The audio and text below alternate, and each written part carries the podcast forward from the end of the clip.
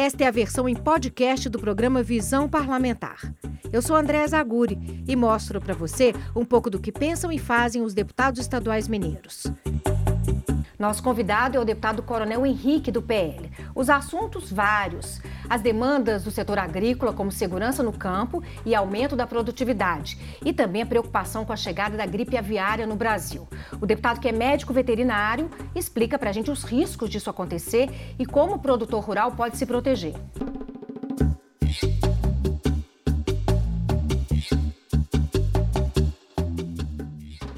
Deputado, muito obrigada pela presença, pelo senhor ter aceitado participar do programa. Deputado, o Brasil é o maior exportador de carne de frango do mundo e Minas é o terceiro maior produtor de ovos do Brasil. O senhor pediu uma audiência pública aqui na Assembleia, é, temendo a possibilidade da chegada da gripe aviária no Brasil. O senhor que é médico veterinário, pode explicar para a gente qual é o risco realmente disso acontecer? André, primeiro agradecer a oportunidade de estar aqui na TV Assembleia é sempre muito bom poder falar com o povo de Minas Gerais. Especificamente nessa pauta da gripe aviária, nós tratamos esse tema em uma audiência pública aqui na Assembleia. E você bem disse, eu como médico veterinário trabalhei com isso, com biossegurança, com proteção dentro do Exército a minha carreira inteira e sei dos impactos que uma doença como a gripe aviária, que é uma doença típica das aves, uma doença que é a influenza aviária, e ela pode inclusive ser transmitida para os seres humanos. É menos comum. E os grandes riscos são as perdas dos plantéis de aves, porque no caso da entrada no Brasil tem toda um, um, uma técnica, modos de contingência que vão envolver é, eliminação de plantéis para conter esse surto. E o risco é iminente. Por quê? porque já existem nas nossas fronteiras cinco países da América do Sul com casos positivos: Argentina, Uruguai, o Chile, a Bolívia e o Peru. Então, é, pelas rotas de aves migratórias, né, as aves que migram do hemisfério norte para o sul, né, por conta do frio, agora no mês de abril e maio é o nosso mês de maior risco, porque essas aves retornam do hemisfério sul para o hemisfério norte e as rotas passam pelo território brasileiro. Então existe um grande risco que essas aves tragam o vírus da influenza e que possam impactar os nossos plantéis de aves. Então existe hoje todo um programa de defesa sanitária animal e aqui em Minas Gerais o Instituto Mineiro de Agropecuária e no âmbito é, do Estado brasileiro o Ministério da Agricultura, Pecuária e Abastecimento, porque isso é uma rotina nós nunca tivemos um caso de gripe aviária no Brasil. E isso fruto da eficiência dos nossos serviços de vigilância. O senhor acha que já está sendo implantado nesse momento agora, antes mesmo da chegada desse período migratório, é, ações para poder combater a chegada? Desde 29 de novembro de 2022, quando foi dado o alerta pela Organização Mundial de Saúde Animal que existia esse surto no mundo, mais de 50 milhões de aves já foram abatidos nos Estados Unidos. Então esse vírus, ele circula e nós sabemos que um dia ele vai chegar no Brasil. Nós só torcemos para que isso demore o máximo possível. Então, como esses, esse vírus circula no mundo há muito tempo, os nossos órgãos de defesa já estão muito preparados para que isso aconteça. Evitar que entre é muito difícil, porque não depende, porque ele vem através de aves de vida livre, que são as aves né, que migram é, no ar e não tem cerca para as aves, né, não tem como conter. Mas diversas medidas de biosseguridade são tomadas nas nossas granjas, como tela, como é, distanciamento de outras criações. Mas hoje eu tenho certeza de uma coisa: o governo brasileiro, o Estado de Minas Gerais, está preparado para enfrentar caso os casos positivos aconteçam no nosso território. Qual que é a palavra que o senhor diria para o homem, para o trabalhador rural, para o produtor em relação a isso? Ele, ele deve procurar ajuda, ele deve procurar os meios aí é, oferecidos pelo governo para, na fazenda dele, implementar essas medidas? É, hoje o nosso, especialmente via a Emater, né, nós temos a Emater que está muito próxima do produtor, falando especificamente de Minas Gerais, eles têm recebido todas as orientações. E o principal fator que hoje o homem do campo, o produtor rural, deve fazer é o seguinte: caso existam casos de morte de aves no seu plantel, hoje o produtor é muito comum, né? E é importante, eu falo para esse produtor que tem a sua galinha no fundo de quintal, em Minas Gerais isso é muito tradicional, que caso haja uma mortandade repentina dessas aves, ele deve comunicar aos órgãos oficiais. Cada cidade tem o seu, tem a Emater, tem o escritório do IMA, então é fundamental que os primeiros casos suspeitos sejam notificados para que, caso haja a confirmação de um caso positivo, as medidas de contenção desse foco sejam feitas para evitar que essa doença se alastre por todo o território. O senhor também é presidente da Frente Parlamentar em Defesa do Setor Rural. É, é uma frente parlamentar formada aqui na Assembleia Legislativa para atender as demandas do campo. Eu acho importante a gente explicar é, para quem está em casa a diferença de uma frente parlamentar para a Comissão de Política Agropecuária e Agroindustrial. A frente atua de que maneira, assim, mais específica? É, André, eu sou hoje vice-presidente da Comissão de Agropecuária e Agroindústria. A comissão tem todo um rito, um rito legislativo. A Frente Parlamentar da Agropecuária de Minas Gerais, ela tem um papel mais amplo. Ela busca fazer interlocução dos produtores com a Assembleia Legislativa.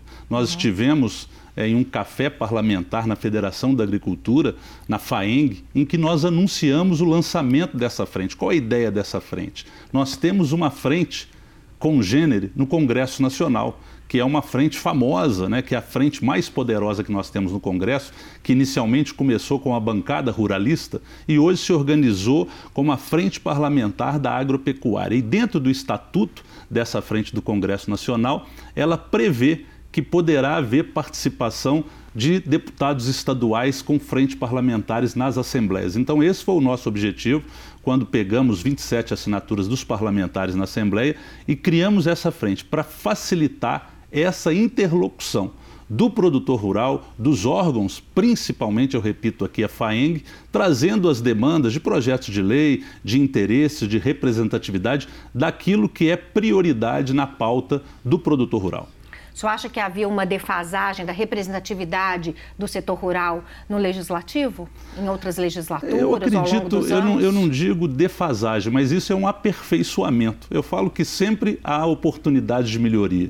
E eu acho que a frente é uma maneira que a que o produtor não precise de tanto formalismo, por exemplo, de acessar a comissão de agropecuária, que se reúne uma vez por semana. À frente, nós estamos disponíveis, né? Eu sou o presidente da frente parlamentar e abrir esse canal. E, especialmente, colocar inserido a agricultura de Minas Gerais, a pecuária de Minas Gerais, nos problemas nacionais. Estar representado na Frente Parlamentar Agropecuária do Congresso Nacional, levando também as demandas de Minas Gerais, é um objetivo da Frente Parlamentar aqui da Assembleia. É uma referência né, para o setor, né? O, o, deputado passa a ser referência para aquelas demandas, né? É, e, e, principalmente passa a ser a ponte. Eu digo que a Frente Parlamentar é a ponte de diálogo do produtor na esfera ou do Legislativo ou do Executivo em Minas Gerais ou em Brasília para as demandas do nosso produtor rural. E uma das demandas do produtor rural é a questão da segurança no campo. É, essa discussão já passa há bastante tempo aqui pelo Legislativo. A delegada Sheila já chegou a se pronunciar dizendo que a questão da segurança no campo, o número de é, acontecimentos no campo é menor do que na cidade, mas porém mais graves. O que, que o senhor pode falar para a gente sobre isso, sobre essa questão da segurança no campo? Eu falo que o campo ele tem uma característica, são dimensões e, são, e é muito espalhado, né? As nossas vias, as nossas estradas rurais, existe uma dificuldade da presença constante ali de um policiamento ostensivo. Muitas vezes o caso acontece e o produtor rural, quando aciona a polícia, já aconteceu o fato. Nós temos feito investimentos e acreditamos que a Polícia Militar, a Polícia Civil em Minas Gerais, busca muito a questão da inteligência, monitoramento das vias, o olho vivo, para que a gente faça uma ação preventiva. E hoje, André, uma coisa que muito nos preocupa é que os dois primeiros meses do ano, né, que agora nós estamos encerrando o terceiro mês, a invasão de terra aumentou no Brasil né, os episódios de invasão de terra nos dois primeiros anos né, do governo, do atual governo federal, as invasões aumentaram. Tivemos mais invasões nesses dois primeiros meses do que nos últimos quatro anos.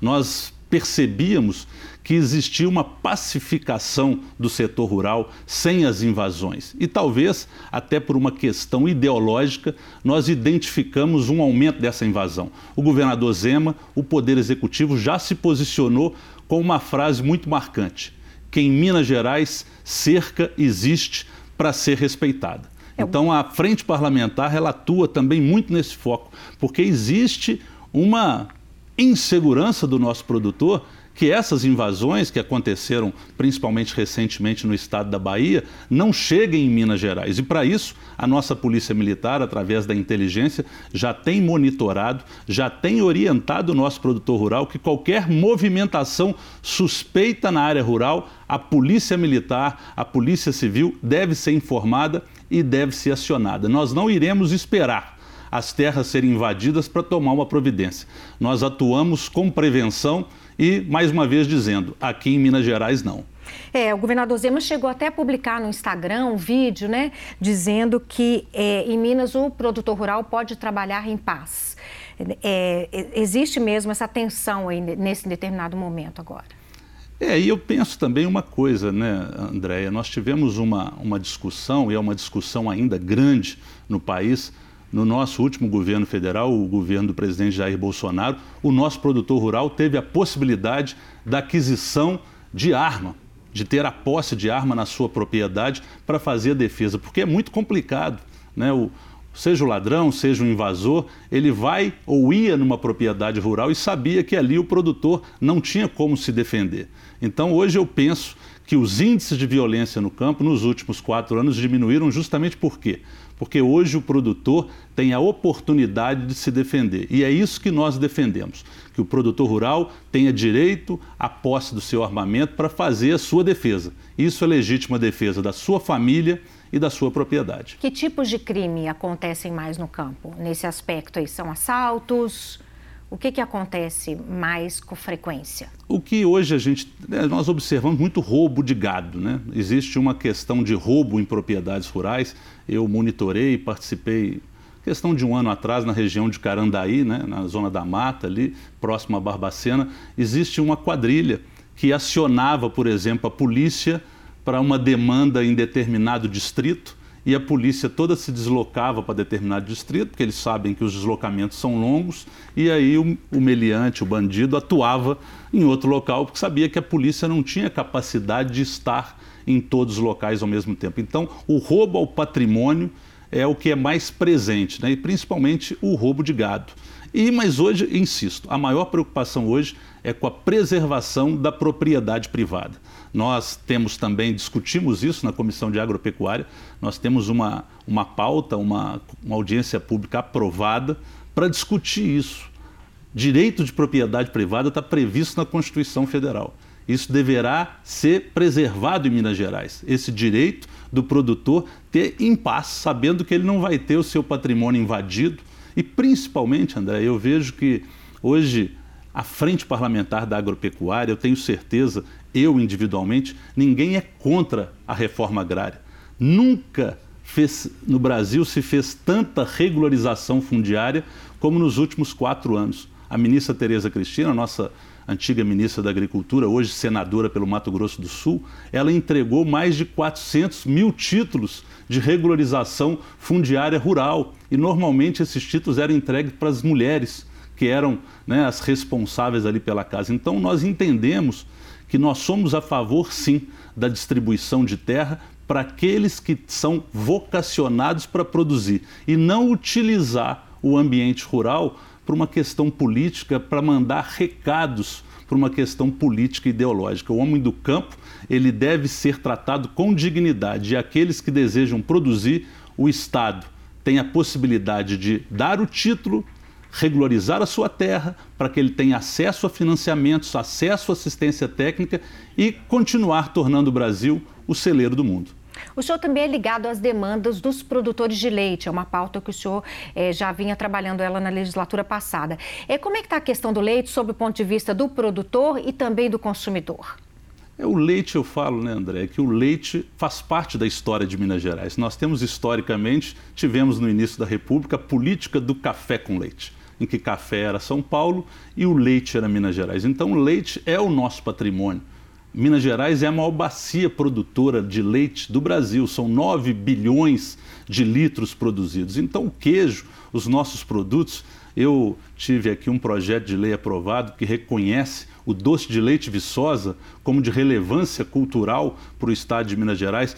Tivemos também agora tramitando aqui Viçosa como a capital mineira do doce de leite. Então, toda essa política de incentivo, de visibilidade da nossa produção, busca valorizar essa cadeia de um produtor que entrega um produto no mercado diferente de qualquer outro. Eu não sei se você sabe que o produtor de leite é o único que produz um produto e vende e não sabe por quanto está vendendo. Esse preço só é anunciado 30 dias depois, de acordo com uma organização de preço. Então, nós temos um problema crônico do preço do leite. Você nunca vai escutar um produtor de leite feliz com o preço do leite. O que nós procuramos fazer como política é tentar defender o produtor de leite. Um projeto que passou aqui na CCJ na semana passada de minha autoria também está relativo à questão do leite importado. É muito comum que os laticínios importem leite em pó a baixo custo, por exemplo, do Uruguai e da Argentina, nem sempre um produto de qualidade e utilizam esse leite em pó reconstituído para a confecção de alguns produtos lácteos. E nós adquirimos esse produto no mercado sem saber que o que foi utilizado na matéria-prima foi um leite em pó importado. Então, eu apresentei um projeto de lei que obriga aos laticínios que utilizarem leite importado na confecção dos seus produtos, que isso conste no rótulo, para que o produtor saiba que está adquirindo um produto que foi feito a partir da reconstituição de um leite em pó importado. Isso tudo visa proteger o mercado interno. E Isso o consumidor tudo... também. E o né? consumidor, obviamente, mas especialmente o consumidor tem que saber que existe um trabalho muito sério feito nas fazendas, né? A gente sempre brinca, né, que às vezes as crianças na cidade não sabem e às vezes aqueles que nunca foram numa propriedade rural acham que o leite saiu ali da caixinha, não. O leite vem de um produtor que tem a vaca, que tem 365 dias por ano. O produtor não tem sábado, não tem domingo, não tem feriado. Ele precisa plantar, ele precisa colher, ele precisa tratar do seu gado. E isso deve ser de conhecimento das cidades, André. Pois é, por falar nisso, né, no conhecimento, é, expandir esse conhecimento da população, especificamente das crianças, sobre o trabalho no campo, o senhor tem um projeto, eu gostaria que o senhor comentasse. É, já existe o sanitarista mirim e o senhor pretende é, que seja implantado o extensionista agromirim. O nome é um pouco difícil, eu queria que o senhor explicasse. É, é para educar as crianças, é para levar informações para as escolas a respeito do que acontece no campo? Isso é uma pauta que eu falo que nada nós conseguimos mudar a realidade se nós não investirmos em educação. Eu sempre comento que a educação não é a melhor solução. A educação é a única solução em todas as nossas pautas. E especificamente na agropecuária, o que eu vejo é que as crianças das cidades cada vez mais estão distantes da realidade do campo. É necessário que na escola todos nós possamos permitir que as nossas crianças entendam que o produtor rural não é o vilão, o produtor rural não é aquele que desmata e destrói a natureza. Ao produtor rural interessa uma natureza preservada, interessa a qualidade da água que existe na sua propriedade. Então, hoje, nós temos alguns bons exemplos, boas experiências, e aí eu destaco aqui um trabalho do Instituto Mineiro de Agropecuária com um programa que muito pouca gente conhece, que é o Sanitarista Mirim, que procura levar para as escolas educa da educação básica os conhecimentos da importância das boas práticas sanitárias na manipulação dos alimentos. E nós fizemos uma proposta que já está sendo encaminhada para a CCJ, que o Estado, e aí fica uma sugestão para a nossa para a nossa Emater, que tem uma capilaridade muito grande. A Emater está presente em mais de 800 municípios, para que a Emater copie o programa exitoso do Instituto Mineiro de Agropecuária e crie um programa similar em que nós fizemos a proposta que se chama o Extensionista Agromirim, que vão ser programas que leve para as escolas e não são para as escolas rurais não, especialmente para as escolas das cidades, para que as crianças saibam de onde vem o leite, como que se faz uma plantação, da importância da nossa agropecuária, não só para a nossa economia, mas principalmente para o alimento que está todo dia nas mesas. Eu sempre digo que se a roça não planta, a cidade não janta. É isso mesmo. Deputado, é, outro assunto que permeou a legislatura passada e que o senhor esteve à frente também foi a instalação das escolas cívico-militares. É, algumas escolas foram implementadas é, na legislatura passada. Eu queria que o senhor é, explicasse para a gente em que pé que estão é, devido à mudança agora da saída do presidente Bolsonaro e a chegada do governo Lula, o que que muda e se essas escolas serão mantidas, né? Os pais podem ficar tranquilos que haverá manutenção dessas escolas? Hoje, o diagnóstico e a resposta que nós tivemos do governo federal é que o programa será mantido, apesar de ter havido, na estrutura do novo governo federal, a extinção da diretoria das escolas cívico-militares, que fica lá na Secretaria de Educação Básica do Ministério da Educação, as escolas continuam. Minas Gerais, nós temos é, nove escolas na rede estadual e sete escolas nos municípios. Essas escolas, elas, o fundamento delas foi uma parceria, um termo de cooperação entre o governo do estado de Minas Gerais e entre as prefeituras e o governo federal, em que o governo federal se comprometia a disponibilizar o salário e a contratação de militares da reserva para auxiliarem na gestão escolar, para auxiliarem na manutenção da disciplina, na segurança nessas escolas, e isso está preservado nós temos hoje funcionando em Minas Gerais e elas continuam funcionando com a presença desses militares. O que eu posso dizer para os pais e para as famílias é que, para o ano de 2023, o governo federal está fazendo um diagnóstico, verificando a possibilidade de manter ou de ampliar esse programa. E nós não temos nenhuma dúvida que, quando as pessoas que às vezes criticam sem conhecer, vão se surpreender com resultados que eu gostaria de citar aqui só um exemplo, André. Aqui na região metropolitana de Belo Horizonte, nós temos um exemplo. Eu, semana passada, numa reunião com o governador Romeu Zema, ele me pediu que eu desse um exemplo de que tipo de benefício que essa escola trouxe para a comunidade.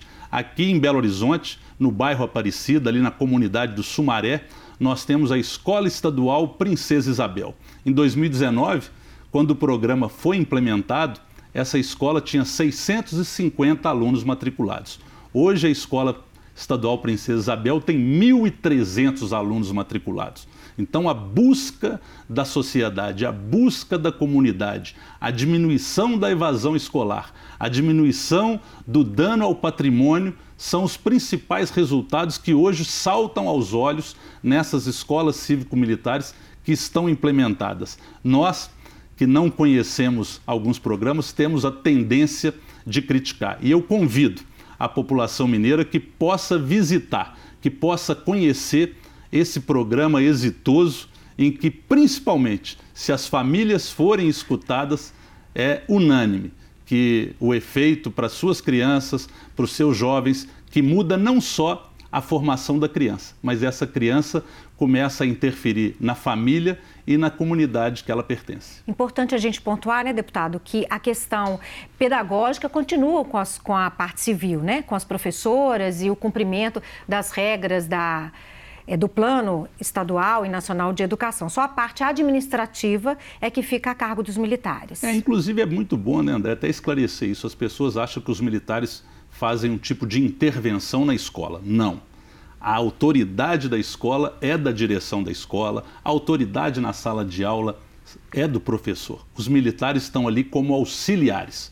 Eles, eu falo que eles são monitores cívico-militares daquelas crianças. Eu falo isso com muita com muita experiência, porque o meu filho foi aluno do Colégio Militar do Exército aqui em Belo Horizonte. Então eu tenho uma visão não só como educador que fui, que servi durante 23 anos na Academia Militar das Agulhas Negras, mas também a visão da família. A presença desses militares nos pátios, nos corredores, fora da sala de aula, eles acabam permitindo que os professores possam exercer a sua cátedra na plenitude. Porque quem cuida da disciplina, quem cuida de monitorar algum problema que esse aluno tenha de disciplina, algum problema que ele tem em casa, são esses militares. E quando eu falo militares, são militares aposentados que durante 30 anos tiveram essa prática de, de lidar com os jovens dentro dos nossos quartéis e que hoje devolvem para a sociedade, trabalhando nessas escolas cívico-militares com todo esse espírito de formação da educação da nossa juventude. Eu falo